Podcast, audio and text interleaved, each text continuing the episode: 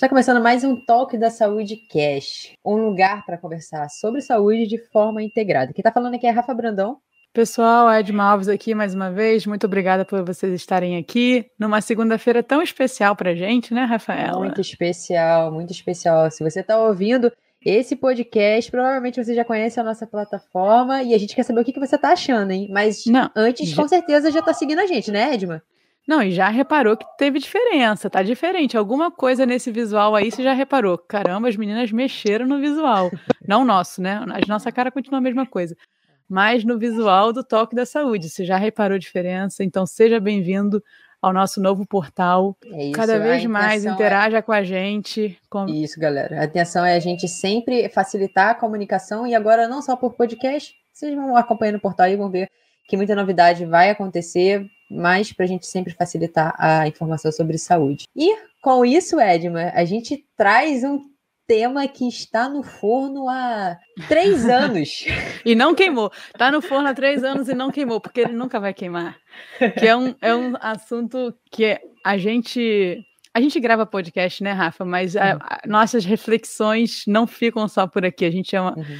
a gente conversa muito a gente reflete muito, a gente tem uma visão muito crítica de toda essa indústria da saúde, de tudo que estão falando para vocês que vocês têm que fazer, tem que fazer, tem que ser assim, tem que ter, tem que ter, tem que ter, tem que ter 120 de pressão, tem que ter 99 de glicemia, tem que ter, tem que ter.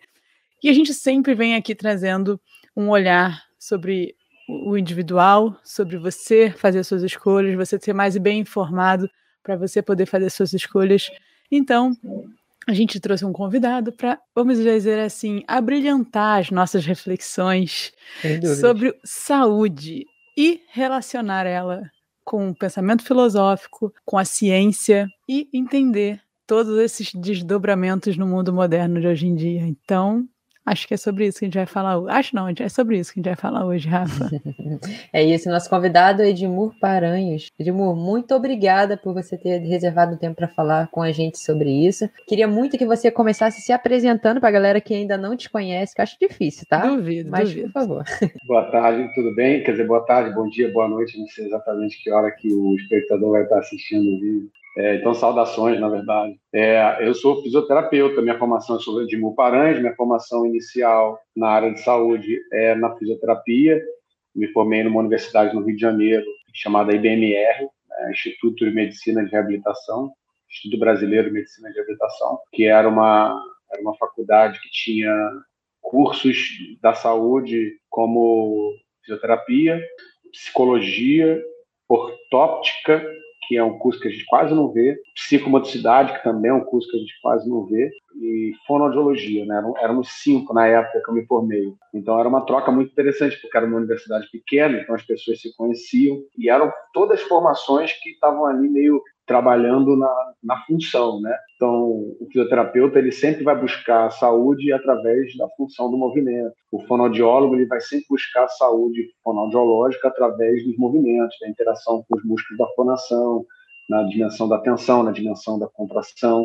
O ortopticista ele vai fazer a mesma coisa no âmbito da, dos movimentos oculares, então ele vai tentar trabalhar as questões associadas a problemas oculares com o movimento, e a psicologia, que ali não tem um movimento óbvio, mas também é um trabalho de alguma forma funcional, onde você vai trabalhar as suas reflexões, as suas perspectivas, através de, de, de linhas de cuidado que não são medicamentosas, por assim dizer. Né? Então, era uma faculdade que tinha interação de, de várias áreas da saúde que dialogavam com um, um tipo de tratamento que não era de, de, invasões químicas. Então, já dá, um, já dá uma, um, um pontapé aí na, na nossa própria perspectiva de saúde, essa, essa já, já esse, essa plataforma inicial de formação da onde eu venho. Somado a isso, eu fui monitor de anatomia na faculdade, então estudava muito a estrutura corporal, me interessava muito pela forma como, como a forma do corpo era e como ela vinha a ser. Né? Esse sempre foi o meu maior entusiasmo dentro da faculdade, entendimento da estrutura e entendimento da função. Então, as aulas de, de anatomia, de, de biomecânica, de fisiologia, eram as minhas aulas favoritas na faculdade, né? E foram as matérias que me dava melhor até, por acaso. Dentro da faculdade eu fui monitor de anatomia, de neuroanatomia, então era um lugar que eu, eu sempre transitei bastante durante a faculdade, mesmo quando as pessoas já não estudavam muito isso, porque estavam preocupadas com outras matérias. Eu estava ali vivenciando isso profundamente durante toda a faculdade, foi o período que eu fui monitor né, dessas, dessas duas matérias. E quando eu saí da faculdade, eu ainda ingressei numa pós-graduação de anatomia, que aí, por motivos é, ideológicos, talvez, políticos, eu, eu, eu decidi abandonar no meio do percurso. Não concordei com algumas coisas, mas assim, o fato é que eu ter feito uma pós-graduação de anatomia também realça a minha o meu interesse por essa, por essa dimensão do, do, entendimento do corpo. E aí, pouco depois disso, eu comecei a me interessar por filosofia de uma forma cada vez mais forte, ao, ponto de, de entrar num mestrado de filosofia da educação. Na fisioterapia, como eu tinha essa facilidade com a estrutura, com a função, esse entendimento, eu acabei desenvolvendo o que a gente chama de, de terapia manual, né? Então, eu me encontrei com fisioterapeutas que eram desse, dessa área da fisioterapia, né, que a gente chama de terapia manual ortopédica hoje, e que eram osteopatas das primeiras turmas de osteopatia que o Brasil, de osteopatia que o Brasil é, teve, né, ali no final da década de 80, início da década de 90. Então, todo o meu trabalho de cuidado ele nasce na também nessa coisa do entendimento da estrutura né? A osteopatia ela considera que é, o, a estrutura e a função elas estão interrelacionadas. E todo o tratamento que a gente vai trazer para o paciente é um tratamento baseado nesse jogo estrutura função né? então a gente tem técnicas manuais que visam uma, uma, uma melhora dessa relação e o nosso diagnóstico é, é todo baseado no que pode estar errado nessa relação. Né? E aí, nesse, nesse, nesse caldo terapêutico, eu entrei no hospital para trabalhar no hospital e fui fazer experiência com terapia intensiva. E eu levei essa perspectiva para dentro da terapia intensiva. Né? Na fisioterapia, a terapia intensiva ela ela está muito relacionada com é, ventilação mecânica. Né? Então, o que um fisioterapeuta se interessa dentro da terapia intensiva, no geral, é ventilação mecânica. Então, é operar, operacionalizar os ventiladores, avaliar quais são os melhores critérios, deixar o pulmão do paciente preparado para receber as pressões dos ventiladores, né? o que significa deixar ele limpo, deixar ele expansível. Então, todas as técnicas da, da área da, da, terapia intensiva são voltadas para isso. E eu trouxe, naturalmente, na minha experiência com osteopatia e com terapia manual, essa minha formação de base, eu, eu levei para a terapia intensiva algo que não existe normalmente na terapia intensiva e comecei a me interessar pelo que estava em volta da ventilação mecânica, até como modo de chegar numa melhora da relação com a ventilação mecânica, mas usando terapia manual, usando técnicas osteopáticas, antes de me formar como osteopata. E aí teve essa experiência com a filosofia, e a experiência com a filosofia foi muito interessante, porque ela começou a me deixar mais crítico tanto em relação a, essa, a esse meu interesse pela identificação do que era a estrutura, como pela história da forma como o olhar da saúde foi se construindo ao longo do tempo e como que isso podia influenciar o meu entendimento das coisas que eu já entendia e das coisas que eu passei a entender depois, assim como o entendimento de como que as relações políticas na área de saúde elas foram construídas. E também assim para para coroar o próprio conceito de saúde, que é uma, que é uma palavra que está na boca de todo profissional de saúde e, no entanto, não é problematizada. É muito interessante que toda vez que a gente pergunta para algum profissional de saúde o que é saúde, não existe uma, uma resposta rápida para o que é saúde. A maioria das pessoas gaguejam e quem consegue responder não responde com uma ou duas palavras. Sempre vai tentar fazer um, uma, uma, uma, explanação um pouco mais profunda, um pouco mais complexa. Né? E aí, então, eu fiz a formação em osteopatia, que eu não tinha formação é, é, própria da osteopatia.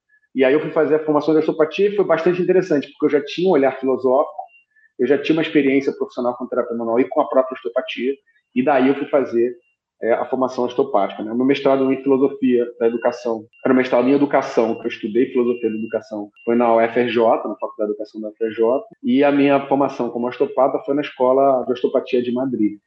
Então, eu sou um fisioterapeuta que tem uma, uma, uma, uma, um ponto de partida na terapia manual e na osteopatia, né, na perspectiva filosófica da osteopatia, que teve uma, que teve uma entrada na dor, que junto com tudo isso eu sou sócio da, da Sociedade Brasileira de Estudador, fui associado da IASP durante um tempo, é, fui do grupo de, de, da direção da, da, do capítulo regional da SBED aqui no Rio, estou sempre nos congressos de dor, né? dei aula durante um tempo na pós-graduação de dor do Hospital Albert Einstein. Então, eu tenho também um, um, um dor, e aí a minha um, um dos desafios da minha vida foi tentar identificar como que essa ideia da relação da estrutura e da função pode dialogar com as novas tendências do entendimento da neurofisiologia, sobretudo em relação à dor, e como que a perspectiva filosófica osteopática pode pode amarrar essas relações. Né? E aí eu sou essa pessoa que trabalha com exercício, trabalha com a mão, trabalha com a ideia, trabalha com o verbo e procura estar o tempo inteiro ressignificando os conceitos que já são dados como óbvios, mas que não são dentro da área. Não, é legal. Legal, gostei desse final aí. E você sabe que você perguntou, é, você falou, afirmou que algumas pessoas, quando falam sobre saúde, são questionadas do que, que é saúde, elas realmente pensam e nunca é, é em uma uma palavra, né, solta ou numa frase. Aqui no Toque da Saúde, uma pergunta que está desde os primeiros episódios é: o que é saúde? E realmente a gente viu isso acontecer. Primeiro que respostas são muito diferentes umas das outras e geralmente estão ligadas com a experiência da pessoa. Então, se a pessoa tem um viés provavelmente mais espiritual, o conceito de saúde dela vai tender a ir para esse lado. Se a pessoa é mais mecânica, o conceito dela vai para esse lado. Então, tá ligado muito à experiência. Então, eu queria saber dessa sua bagagem que passou por questões físicas, passou pela filosofia, toda essa experiência que você teve como fisioterapeuta e como ser humano, o que, é saúde para você, para o Edmur? Saúde para mim é, é, uma, é o estado permanente da busca da reequilibração na relação indivíduo-ambiente. Essa talvez seria a frase mais curta e às vezes meio hermética, né? Porque passa por por ideias que precisam ser trabalhadas. Né? A, a primeira coisa que eu penso antes de fazer essa, essa, essa, definição rápida, assim, é como que a saúde veio sendo pensada ao longo da história. Né? Tem uma tem uma parte da filosofia, tem uma, uma, uma dimensão da filosofia, campo de estudos dentro da filosofia chamada epistemologia. A epistemologia ela se preocupa em não não em estudar o que é a coisa, mas em como que se fala sobre a coisa. Quais são as ideias que se tiveram diante de um determinado tema? Né? A epistemologia era o estudo do conhecimento, a rigor, né? episteme é conhecimento e logos é do, da sistematização, né? o sistema, a, a, racionalidade por trás do conhecimento. Essa é a ideia da, da epistemologia. E a saúde, no geral, ela é muito conectada com uma relação dual com, com doença. Então, muita, muita gente vai definir saúde como ausência de doença. Então, geralmente, a presença de saúde é a ausência de algum problema. Se você uhum. for fazer do ponto de vista biomecânico, vai falar que se a saúde é o alinhamento, é o, é o movimento correto, a, uhum. a doença é o desalinhamento, é o movimento incorreto. Se você for falar, por exemplo, uma perspectiva bioquímica, a saúde é uma, uma presença de determinados substratos bioquímicos e ausência de determinados outros, a doença vai ser a presença desses outros e a ausência dos primeiros. Vou dar um exemplo aqui no que seria o químico.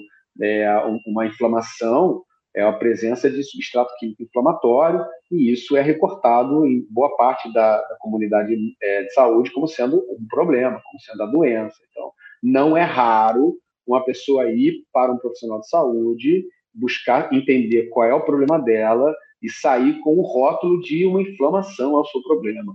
Você tem uma tendinite, você tem uma miosite, né? Uhum. esse é o seu problema.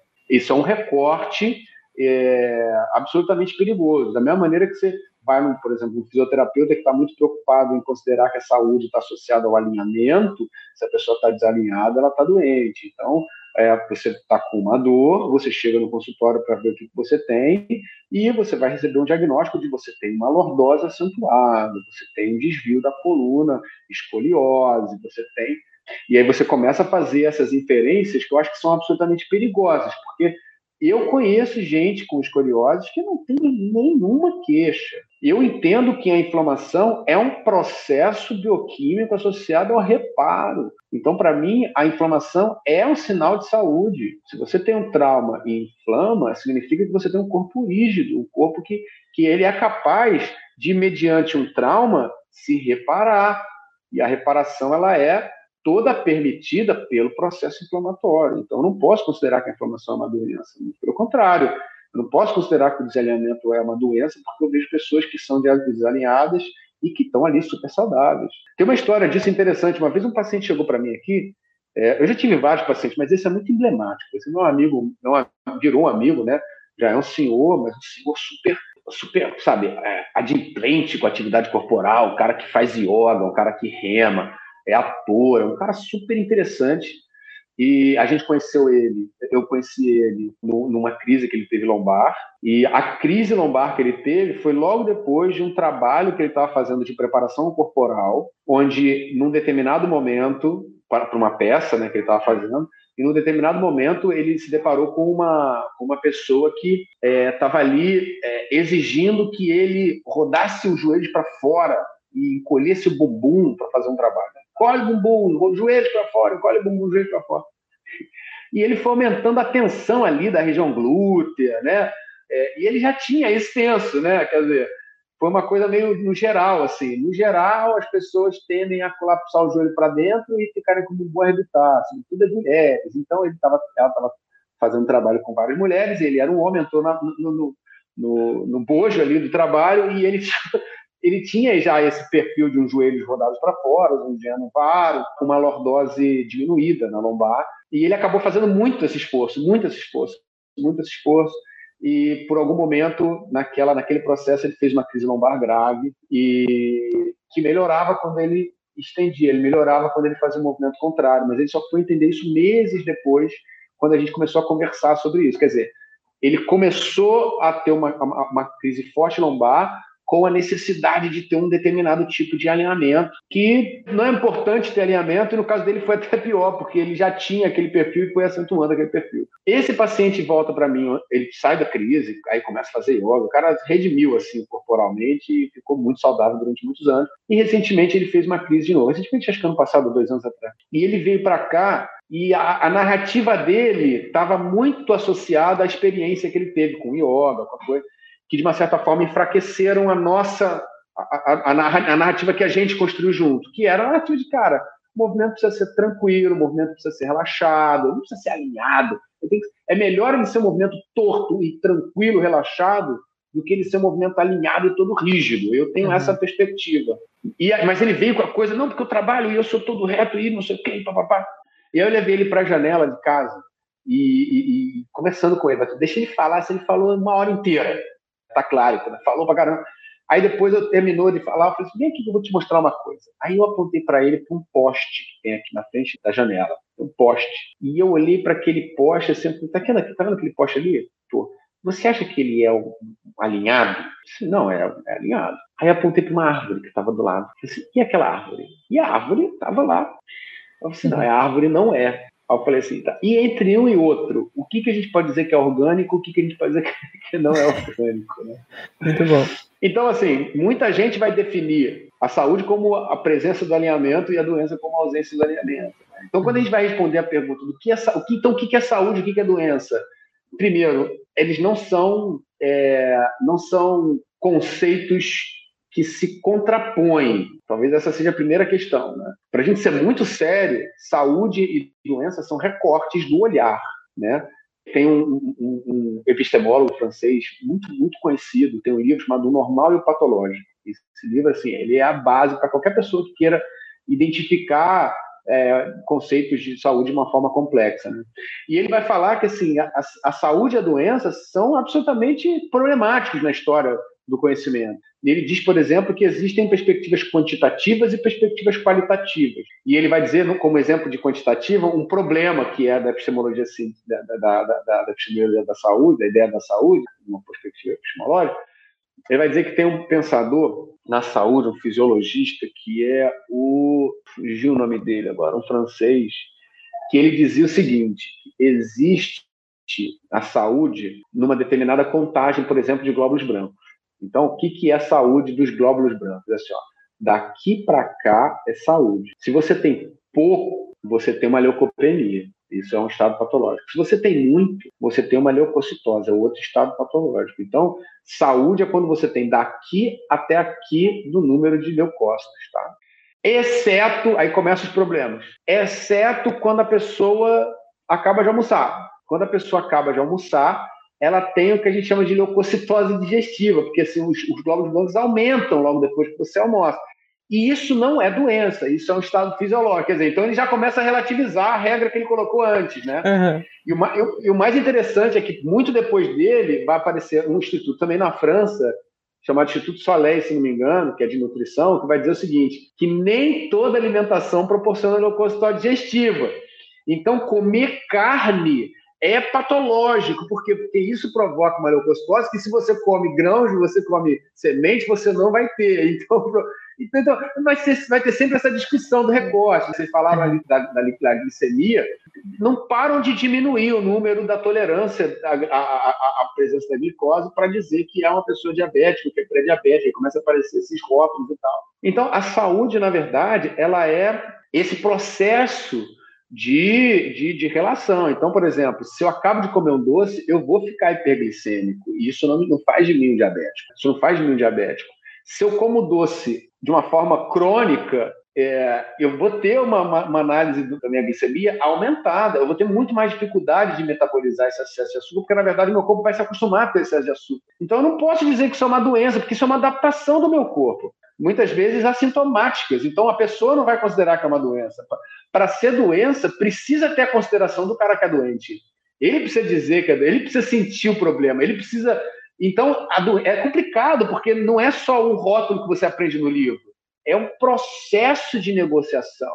E esse processo de negociação ele precisa levar em consideração que é, existe uma flutuação da minha fisiologia que está relacionada à adaptação ambiental. Por isso que eu digo que Saúde é isso, saúde é a minha capacidade de me adaptar ao ambiente. E se esse ambiente é um ambiente intruso, abusivo de açúcar, a gente pode dizer que a diabetes é uma doença, mas a gente pode dizer que a diabetes é a única forma que o corpo tem de se adaptar a um contexto de abuso de açúcares, por exemplo. E aí, o que a gente tem que fazer? A gente tem que combater o açúcar, a gente tem que injetar insulina ou a gente tem que compreender toda a circunstância para dizer, não, o problema não é a diabetes, o problema é a relação entre o indivíduo e o ambiente que proporciona abuso de açúcares. Né? Você entende como é que é? Então, assim, hoje, para mim, não se pode pensar a, a, a saúde como simplesmente a ausência de doença, porque ela está vinculada a uma necessidade do corpo, a um ambiente. E para estudar saúde, tem que estudar ambiente, para poder identificar o que, que vai ser necessário fazer.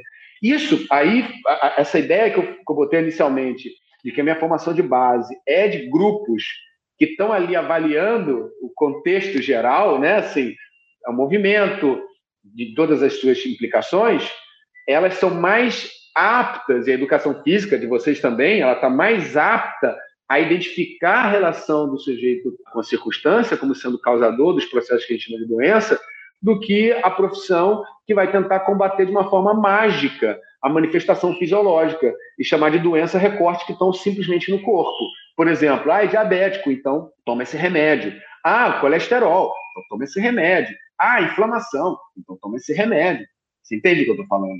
E que por, por, por uma questão é, que eu acho que é meio problemática, são consideradas o eixo da saúde. Quer dizer, a saúde ela circula em torno de uma perspectiva de doença que não é problematizada, que é essa que eu estou falando, que é esse recorte de tem muito no glóbulo vermelho, então vamos diminuir o glóbulo vermelho. Tem pouco glóbulo vermelho, então vamos aumentar o glóbulo vermelho.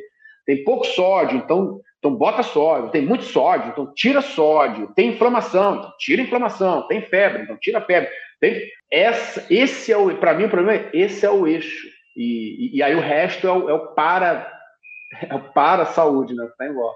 Como na verdade tinha que ter essa diminuição do processo de hierarquia, que eu acho que vai ser natural na hora que um profissional de saúde for capaz de ser mais crítico em relação a desenvolver a, a ideia, né, o conceito de saúde.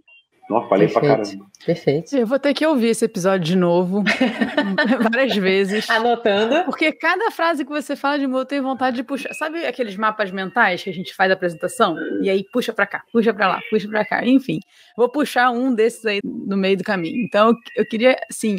Ô, Edma, você pode, em qualquer momento que você quiser, você pode interromper para a gente puxar isso, porque aí pode até ficar mais interessante a conversa. Tá então, bom, fica à vontade. Beleza. Tranquilo. Mas eu queria puxar um desses fios, assim, quando a gente começou como indivíduo a ter a saúde como objetivo, assim, você puxou um pouco de conceitos históricos. Quando isso começou a virar uma obsessão nossa, eu preciso ter saúde. Queria que você falasse um pouco disso e se é possível ter essa individualização da saúde ou ela é uma questão mais coletiva, você tem relação com o ambiente? Cara, essa é uma pergunta difícil de responder, porque a gente pode pensar uma busca de saúde da modernidade, essa busca meio. tem uma dimensão que eu acho que é importante, mas ao mesmo tempo tem uma dimensão mercadológica forte. Talvez seja essa que você está perguntando. Mas, a rigor, eu acho que a busca da saúde é muito, muito primitiva. É, eu acho que todo, todo ser vivo vai buscar saúde, considerando aquilo que eu estava dizendo de saúde, né? considerando a saúde como sendo esse processo de relação do indivíduo e meio. Você vai pegar, por exemplo, ó, um carrapato, ele busca a luz. Então, ele vai sempre no meio do mato ele ir na direção da quando ele vai essa, essa pulsão dele de ir na direção da luz faz ele ficar numa posição de uma plantinha que ele fica lá habitando mais propícia para na hora que passa um cavalo ele subir no cavalo e ele vai procurar o calor do cavalo. E aí quando ele procurar o calor do cavalo ele vai ele vai encontrar a pele do cavalo. E aí ele vai procurar o sangue do cavalo. E aí ele vai ter a nutrição. E aí ele vai conseguir sobreviver. Isso é uma busca de saúde.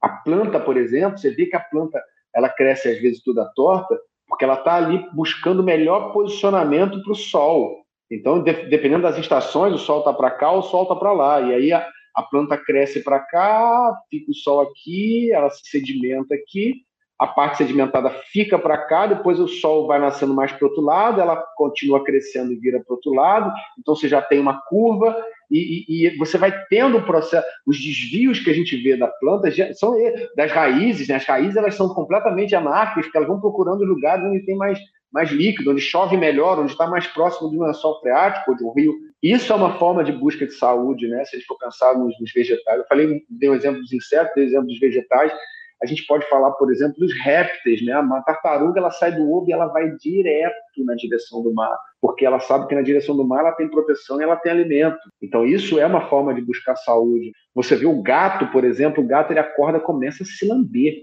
Quer dizer, ele começa, ele começa a se preparar, ele começa a se esticar, ele, ele, ele se alonga inteiro, ele se prepara, sabe? Ele busca a relação interindividual, sabe? que, que é uma forma de saúde também. Então, ele se limpa, quer dizer, é uma forma de higiene, ele busca se alimentar, que é uma dimensão da, da saúde muito importante. São duas dimensões, talvez as mais importantes, primeiras, assim, alimentação e higiene são muito importantes. Mas além disso, ele busca um movimento. Então, o gato ele, ele ousa, o gato ele, ele se desafia, o gato ele se alonga. Você olha para um gato ele está se esticando o tempo inteiro, sabe? Isso não é, estou falando do gato, mas poderia estar falando do canino também. Qualquer canino ele vai estar fazendo a mesma coisa. Né? E além disso, como ele é mamífero, ele tem uma necessidade de gregarismo muito grande. Né? Qualquer mamífero ele se completa na presença do outro. O mamífero é um ser de alteridade. Né? O mamífero é um ser que nasce e ele só sobrevive pela alteridade. Você não tem, por exemplo, a necessidade da maternidade entre os répteis, a não ser para colocar o ovo. Porque um réptil ele eclode e ele já está teoricamente pronto. Ele vai para o mundo. Ele tem ali, como ele é muito pequeno, ele tem mais chance de ser predado. Mas ele já vai para o mundo, ele se alimenta sozinho, ele busca ele, a, o seu próprio recurso sozinho, ele se protege do jeito que ele pode.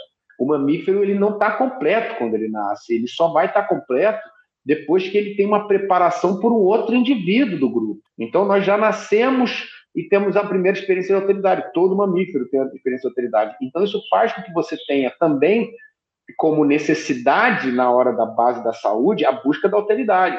Para a gente, como a gente está pensando em relação indivíduo-ambiente, a gente tem que considerar que para ter saúde é preciso ter relação com o outro. Quando você vai estudar felicidade, por exemplo, nada move mais os seus órgãos cerebrais de recompensa do que a servidão. Então você pode ter muito dinheiro, muito sucesso, muita, muita, muitas mulheres ou muitos homens na sua vida, você pode ter tudo isso e não ser feliz. Agora, quando você consegue engajar um projeto de servir o próximo, de ser útil na comunidade, isso é o que deixa você com maiores índices de percepção de recompensa cerebral, por exemplo. Porque nós somos é, gregários, nós somos da alteridade, então, a saúde ela precisa passar por isso. E o gatinho, ele está buscando autoridade. Ele vai, você entra, se você tem gato, se você teve gato, se você já viu algum gato, se você tem cachorro. Na hora que você entra, ele vai buscar contato com você, ele vai querer que você faça um chamego nele. Tá? E chamego faz parte das necessidades de saúde. Então a gente, a gente, a gente, a busca da saúde é uma coisa extremamente é, primitiva. Agora, se a gente for falar, por exemplo, dessa busca da saúde mais é, recortada, mais, mais, recortada, mercadologicamente recortada e tal, que virou negócio, eu, eu, eu, tenho, eu tenho a impressão de que a saúde ele tem, é, e eu estou falando assim de uma forma absolutamente livre, nada acadêmica, são achismos, tá? Assim, é, não tem nada a ver com informações e tal. Sim, tem a ver com sim. informação que eu vou vendo, vou entendendo, vou estudando. É, mas eu tenho a impressão assim que a saúde tem dois momentos na modernidade que são preocupantes. Tá? O primeiro momento é quando ele serve como mecanismo de controle do Estado. Né? Então, a saúde ele tem essa finalidade. A saúde ela dita para onde que uma pessoa vai, ela dita o que uma pessoa pode fazer e o que ela não pode fazer. Isso para mim é uma questão que precisa ser colocada de uma forma clara. A saúde é uma forma de castração individual numa sociedade de Estado. Então, um governante ele pode é, ele pode dizer o que você vai fazer no seu corpo, mesmo que você não queira. Tá aí, por exemplo, a discussão das vacinas. As mais recentes são as vacinas. Tem gente que não quer ser vacinado e tem gente que quer ser vacinado. E a vacina é uma coisa legitimada. A, saúde é uma dimensão legitimada para você pegar para assim, não, todo mundo tem que ser vacinado, independente de querer ou não.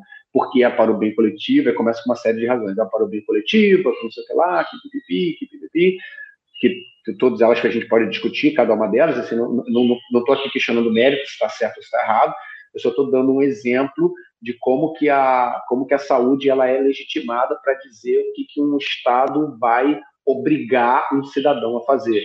Então, você tem esse primeiro momento da saúde, como, como sendo um mecanismo de controle de Estado, e você tem já no pós-segunda guerra, talvez, a saúde como modelo de negócio. Né? A saúde como modelo de negócio. Aí você tem primeiro a busca da não doença, é que vem a ascensão da, da, medicina tal qual a gente conhece, da medicina alopática, né, de vender é, os negócios da China, né, você não precisa sofrer com uma inflamação, toma uma pílula. Você não precisa sofrer com febre, toma uma pílula. Você não precisa sofrer com dor, toma uma pílula. Então você tem esse momento, que, que é o momento de venda da, da não doença, e a doença lida de uma forma totalmente simplória, né? No que a gente já falou de saúde. E você tem o momento fitness, né? Talvez ali começa, se a gente for pensar na nossa cultura, vai começar ali com, com o Dr. Cooper, né? Nos Estados Unidos, a, a ideia da, da corrida, não, nós temos que correr para manter o corpo fitness, aquele trabalho que compara é, tabagistas é, obesos e sedentários, né, e percebe que tabagistas que praticam atividades físicas e, e obesos que praticam atividades físicas têm mais possibilidade de sobrevida do que um sedentário, mesmo que esse sedentário não seja nem fumante nem obeso, né, mostrando como que é a importância da atividade física. E ah, isso foi, acho que, década de 60, 70, e aí, na década de 80, explode assim, o início do mundo fitness, espalha academias de musculação e aeróbica, e que vai crescendo cada vez mais, sempre associado ao modelo de negócio. Uhum. É, sempre so... associado a uma heteronomia, né? Hoje, Edmur, você está falando sobre uh, questões mercadológicas. É, eu acredito que o nosso conceito de saúde que você disse com relação à doença, ligada à doença, talvez a ciência tenha disseminado bastante isso, porque eles começaram a também, com questões mercadológicas, ter uma necessidade de induzir, ditar algumas regras, até por conta do, de como a gente vive com relação ao Estado no, no, nas pessoas.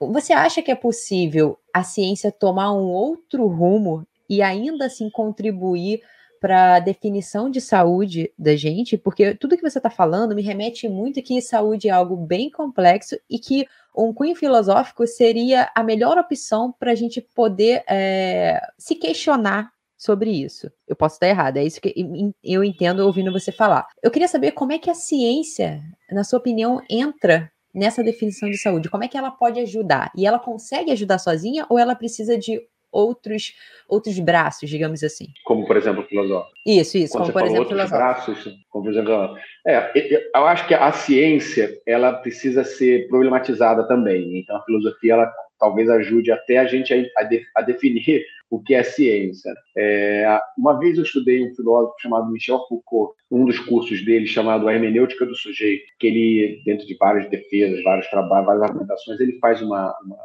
uma defesa que eu achei que é muito pertinente sobre como que a virada científica, no início da modernidade, né, a gente está falando aí século XVIII, XIX, XVI, XVIII, XIX, porque ali você tem também é, o século XVI rico das, dos físicos, né, dos astrônomos, né, como Galilei, Giordano Bruno, é, essas figuras que também são ali emblemáticas da ciência que a gente faz hoje. Então a gente está falando do século XVI e XVII, você tem ali no século é, é, 17 figuras como Descartes, Isaac Newton, por exemplo, que são considerados grandes pais da ciência moderna. A modernidade ela cresce aí no movimento do Renascimento, movimento iluminista e aí o movimento é, científico propriamente moderno. E o Foucault vai dizer que essa virada que, que, que, foi, é, que, que é conhecida como a Idade da Luz. O iluminismo é a Idade da Luz. A ciência ela é o resultado da iluminação. Você vê que a, a própria ideia de iluminação já é meio religiosa. Né?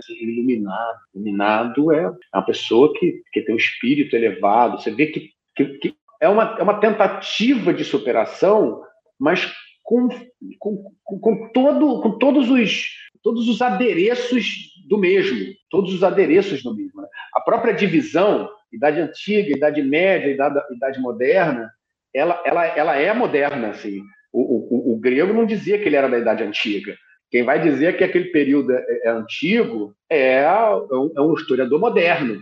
Quem vai dizer que esse período entre a antiguidade e a modernidade é a Idade Média não é uma não eram os escolásticos que falaram estamos na Idade Média. Não, é um, é um historiador moderno. Quer dizer, não é, uma, não é uma ideia dada, é uma proposta mas que a gente aprendeu, aprendeu que é assim, por causa da forma como a gente entende as coisas, e, e, e que aí vem essa crítica do Foucault, que é uma forma que não difere a gente desse grupo de pensamento que a, que a modernidade diz diferir. Então, o processo mental na relação humana humano conhecimento que a gente tem na modernidade é basicamente o mesmo que se tinha no que os modernos chamam de Idade Média e que eles dizem que se desvincularam. Então, na, na Idade Média, toda a relação humano-realidade busca identificar o que é a realidade propriamente, independente da perspectiva do humano que se depara com a realidade. Só que o mecanismo de descoberta da realidade era via leituras dos, dos documentos sagrados, era a Bíblia, por aí, por aí vai. Era a Bíblia que dizia o que era a verdade. E aí, com o crescimento da, da, das escolas liberais, é uma história super interessante, mas que eu vou poupar vocês, vocês nesse momento, né? Você tem uma relação humano-verdade que já começa a questionar ser intermediada pelas leituras sagradas e começa a ser intermediadas por outros mecanismos, como, por exemplo, métodos matemáticos. Então, eu vou dizer que não só a igreja errou ao dizer que a Terra é plana e que o Sol passa em volta da Terra, como é a Terra é a Terra que vai em volta do Sol. E eu vou dizer isso por quê? Porque eu tenho uma régua aqui que eu, quando eu meço a distância da estrela, a angulação da estrela com o meu astrolábio, com a minha bússola, com a minha com não sei o quê, com os apetrechos da época, eu posso dizer que é o Sol que fica parado. E eu posso antever o comportamento dos astros com esse tipo de cálculo. Ou seja, eles disseram que a igreja estava errada com a verdade delas, porque eles descobriram outra forma de descobrir a verdade, de desvelar a verdade. Então, ótimo, trouxeram problematizações. Porém, teve uma coisa que não foi problematizada. A verdade está lá para ser descoberta. Ela está lá por ela mesma, independente do humano que interage com ela. E na pós-modernidade, né, nesse, nesse período que os historiadores modernos consideram que é pós-modernidade, que na verdade alguns dizem que é uma crise da modernidade, outros dizem que não existe modernidade. Aí você vai ter uma série de conjecturas, mas o fato é que nesse momento da história a nossa cultura ela entende a fragilidade de tentar identificar uma realidade que não seja um projeto do olhar de quem se depara sobre essa realidade. Então, não há mudança da relação humano-realidade da Idade Média para a Idade Moderna. Não há mudança. Por quê? Porque nas duas, o humano acredita que a verdade está lá independente dele e tenta descobrir isso. A diferença é que na Idade Moderna é o método científico e na Idade é, Média é a leitura sagrada. Só que até mesmo através do, do, do olhar científico, a gente percebe que as verdades que são construídas muitas vezes são contraditórias, usando o mesmo método científico, o mesmo rigor. Por quê? Porque não está relacionado com a verdade, está relacionado com como eu percebo a verdade, qual o recorte que eu projeto sobre a verdade, que é a tendência da gente na nossa compreensão hoje do modelo. Então, quando a gente fala em ciência, aí eu estou agora fechando para a pergunta, né? quando a gente fala em ciência, a questão, na verdade, que se coloca é a seguinte: nós falamos de ciência hoje, falo de uma forma geral, da mesma maneira que o medieval falava de Deus antigamente. Você, você vê, a ciência diz que porra é essa de a ciência? Quem é a ciência que diz o quê? A ciência é um recurso epistemológico, não é uma entidade que fala. Então, hoje, para uma pessoa virar e dar legitimidade para a narrativa dela, ela fala da ciência da mesma maneira que o medieval, para dar legitimidade para a própria narrativa, falava sobre Deus. Não mudou? Não mudou nada. Então é importante primeiro a gente compreender o que, que é a ciência. A ciência é um modelo cognitível, é um modelo epistemológico, é um modelo intelectual, é uma forma de medida e que faz parte da construção das verdades. Ela não é a desveladora da verdade, ela é uma produtora de narrativas. E verdade é o quê? Narrativa. Por que, que a gente diz que a verdade é narrativa? Porque o que a gente chama de verdade hoje, a gente pode ter certeza de uma coisa: amanhã não será. E é fácil perceber isso na física, que é o que mais está próximo da tentativa de desvelar objetivamente a verdade. A gente vê, por exemplo, os saltos epistemológicos na física. Né? Você tem, por exemplo, é, as perspectivas newtonianas como sendo, porra, Newton descobriu a lei do universo.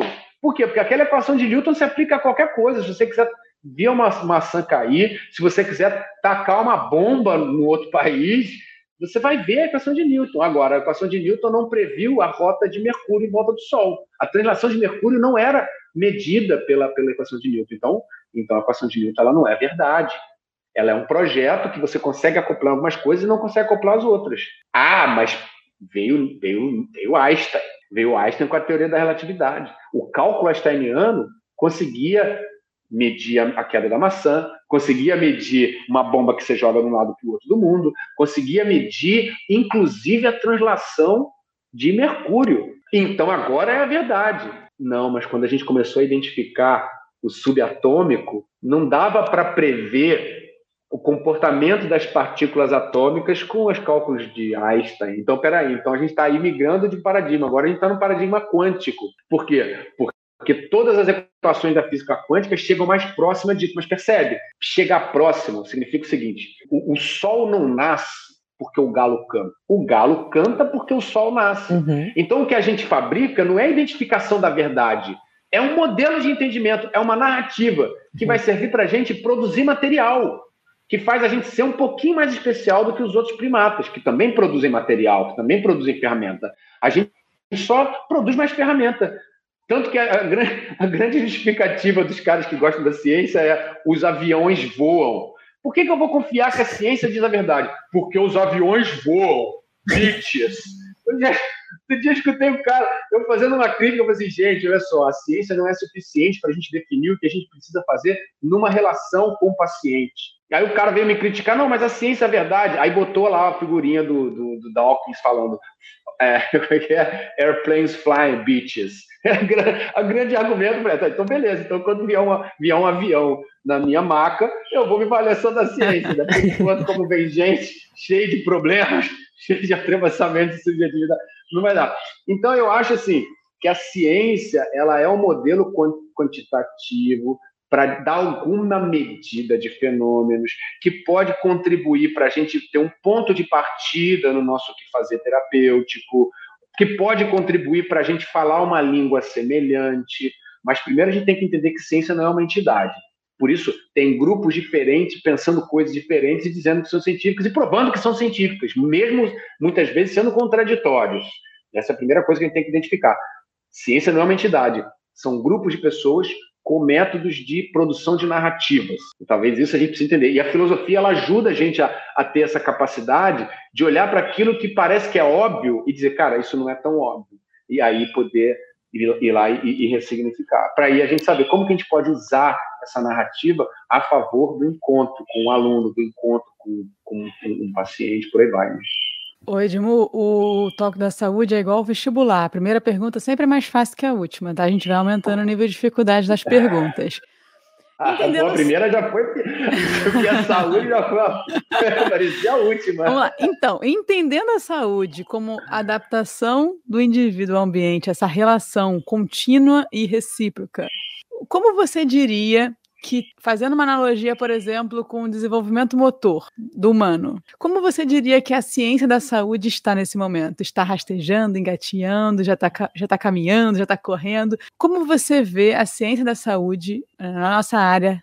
Não vamos, vamos limitar ao movimento, não. Vamos falar de saúde nesse, nesse, nessa perspectiva que você trouxe de adaptação ao meio, não aquele recorte. Tá. É, eu acho que depende do grupo. Como eu falei, a ciência tem vários grupos. Eu acho que tem grupos que estão rastejando, tem grupos quadrúpedes, tem, tem grupos arborícolas, tem grupos que estão correndo, tem grupos que estão voando. Vai depender do grupo. A gente, por exemplo, assim, você acredita que tenha grupo correndo? Olha, isso para mim, você acredita? Eu acho, eu acho. Sabe por quê? Porque é... só de você entender, aí você, o, que, que, o que, que é ocorrendo para mim, né?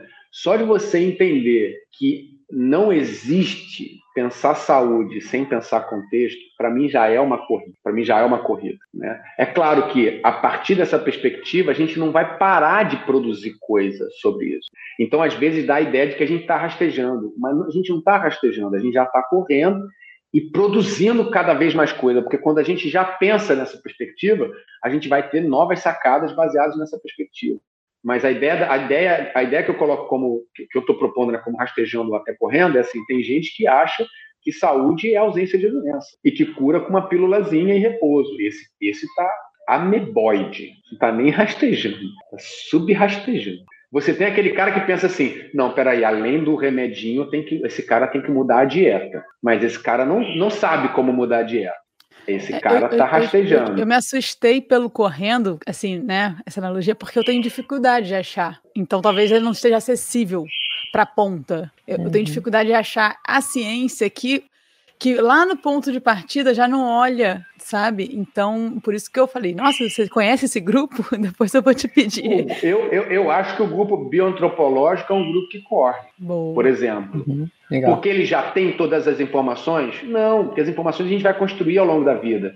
Mas porque ele já entendeu que eu não posso sacar a motricidade humana se eu não fizer uma compreensão filogenética, se eu não tiver uma compreensão embrionária, ontogenética, sabe? Eu não posso entender saúde se eu não entender que uh, meu corpo ele surge por uma demanda ambiental, sabe? Uhum. Eu tenho eu tenho um, um, bipedismo tão proficiente porque em algum momento eu precisei correr, porque em algum momento eu entrei na, no, no deserto, porque em algum momento eu precisei me distanciar de determinados tipos de predadores, porque eu encontrei vantagens físicas de um determinado tipo de ecossistema e isso foi modificando, foi selecionando, foi aprimorando, selecionar e aprimorar.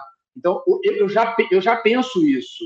Vocês já, eu sei, nós, nós nos conhecemos no ambiente bioantropológico do nosso amigo lá, do Santo Urbano, aquele daço e saudoso, né?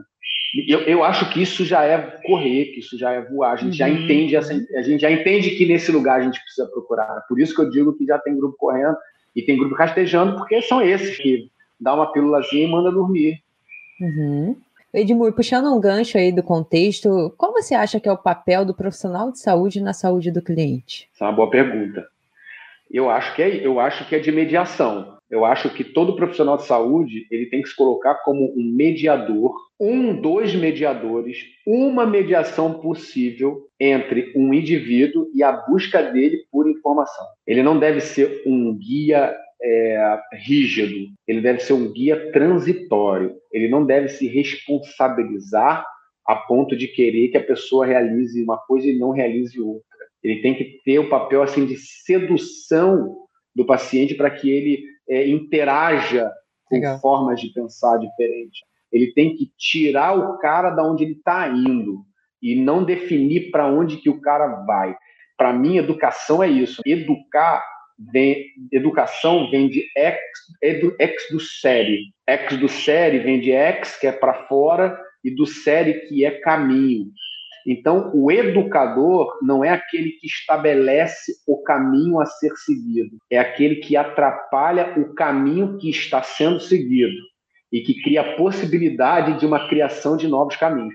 Então, ah. eu tenho a impressão de que o profissional de saúde ele precisa fazer isso, ele precisa dar um encontrão. E ele tem a própria história, ele tem as próprias crenças, né? ele vai dar um encontrão esse encontrão vai interagir com a história da pessoa, com as crenças dela, e a pessoa vai seguir o caminho que ela julgar que é importante a partir daquele contato. Né? Muito bom, muito bom, Edmo. Bom, como eu já falei, isso aqui daria muitos desdobramentos, mas a gente tem que caminhar para o final. Nesse momento, a, a, edição vai vir, ah, vai fazer aquele sonzinho.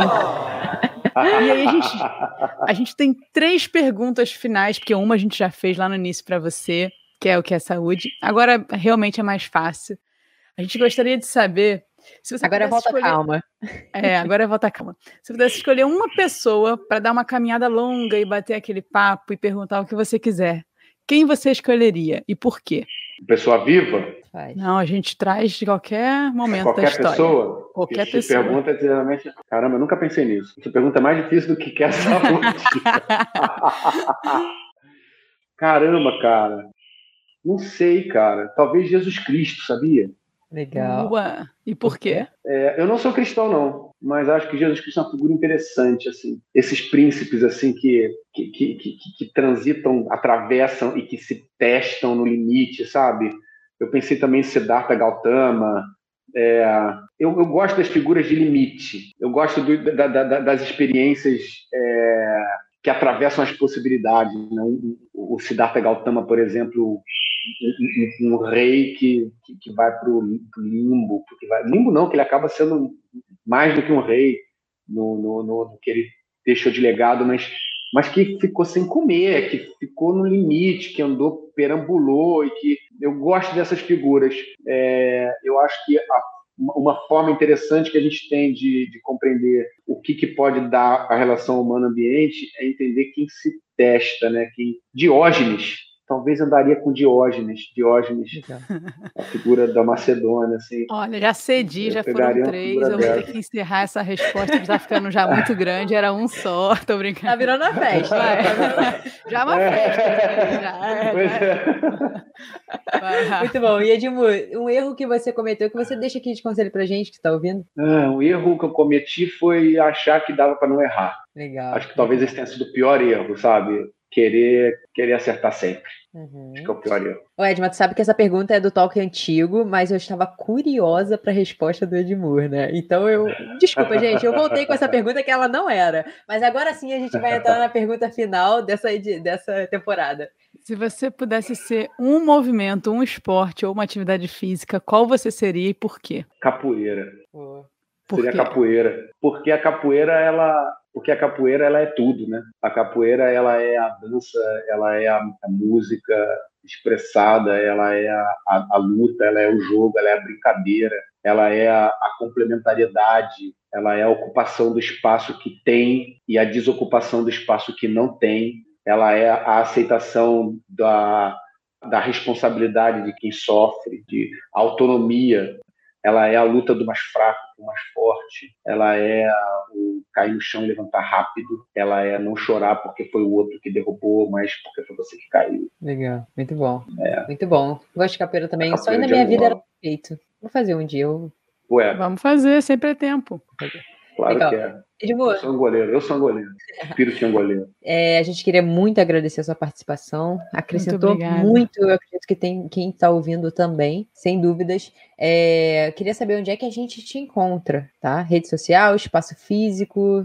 Eu atendo numa, numa, num consultório em Botafogo. Eventualmente eu vou a domicílio, mas é raro. Eu estou no Instagram, tenho um perfil no Instagram, arroba Edmur Paranhos. Lá eu tento fazer umas, umas entradas, umas falas, eu, eu, encontro pessoas, converso com várias pessoas interessantes, sempre com sempre com uma pegada filosófica também. Eu tô, eu tô com a proposta para mim aqui tentando desenvolver de, de começar a botar é, pequenas, pequenas aulas, vídeos curtos de, de, de, técnicas ou de falas ou de considerações para dar uma divulgada nessas possibilidades de cuidado também. E é isso. E vira e mexe, eu estou no congresso. E esse ano eu vou Super estar no, no CIOSH, que é o Congresso Internacional uhum. de Osteopatia, e vou estar no COBRAF, que é o Brasileiro de Fisioterapia. Esse ano são esses dois lugares que eu vou, que eu vou estar falando. Oh, legal, galera. Já assisti é isso. todas as lives, pessoal. Ah, eu também. Vai lá. Estão gravadas no perfil dele. Então, é, por favor, tem. entre lá e assistam as lives. É, tem umas conversas muito legais gravadas. Muito.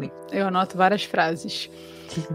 Que legal. Compartilhe é esse episódio, pessoal, com todo mundo que você acha que quer ver o mundo de uma forma diferente, Legal. na verdade, que, que, quer refletir, quer se questionar, então, faz esse episódio chegar em mais pessoas, por favor. Contamos com vocês. Obrigada é por quem chegou até aqui. Valeu.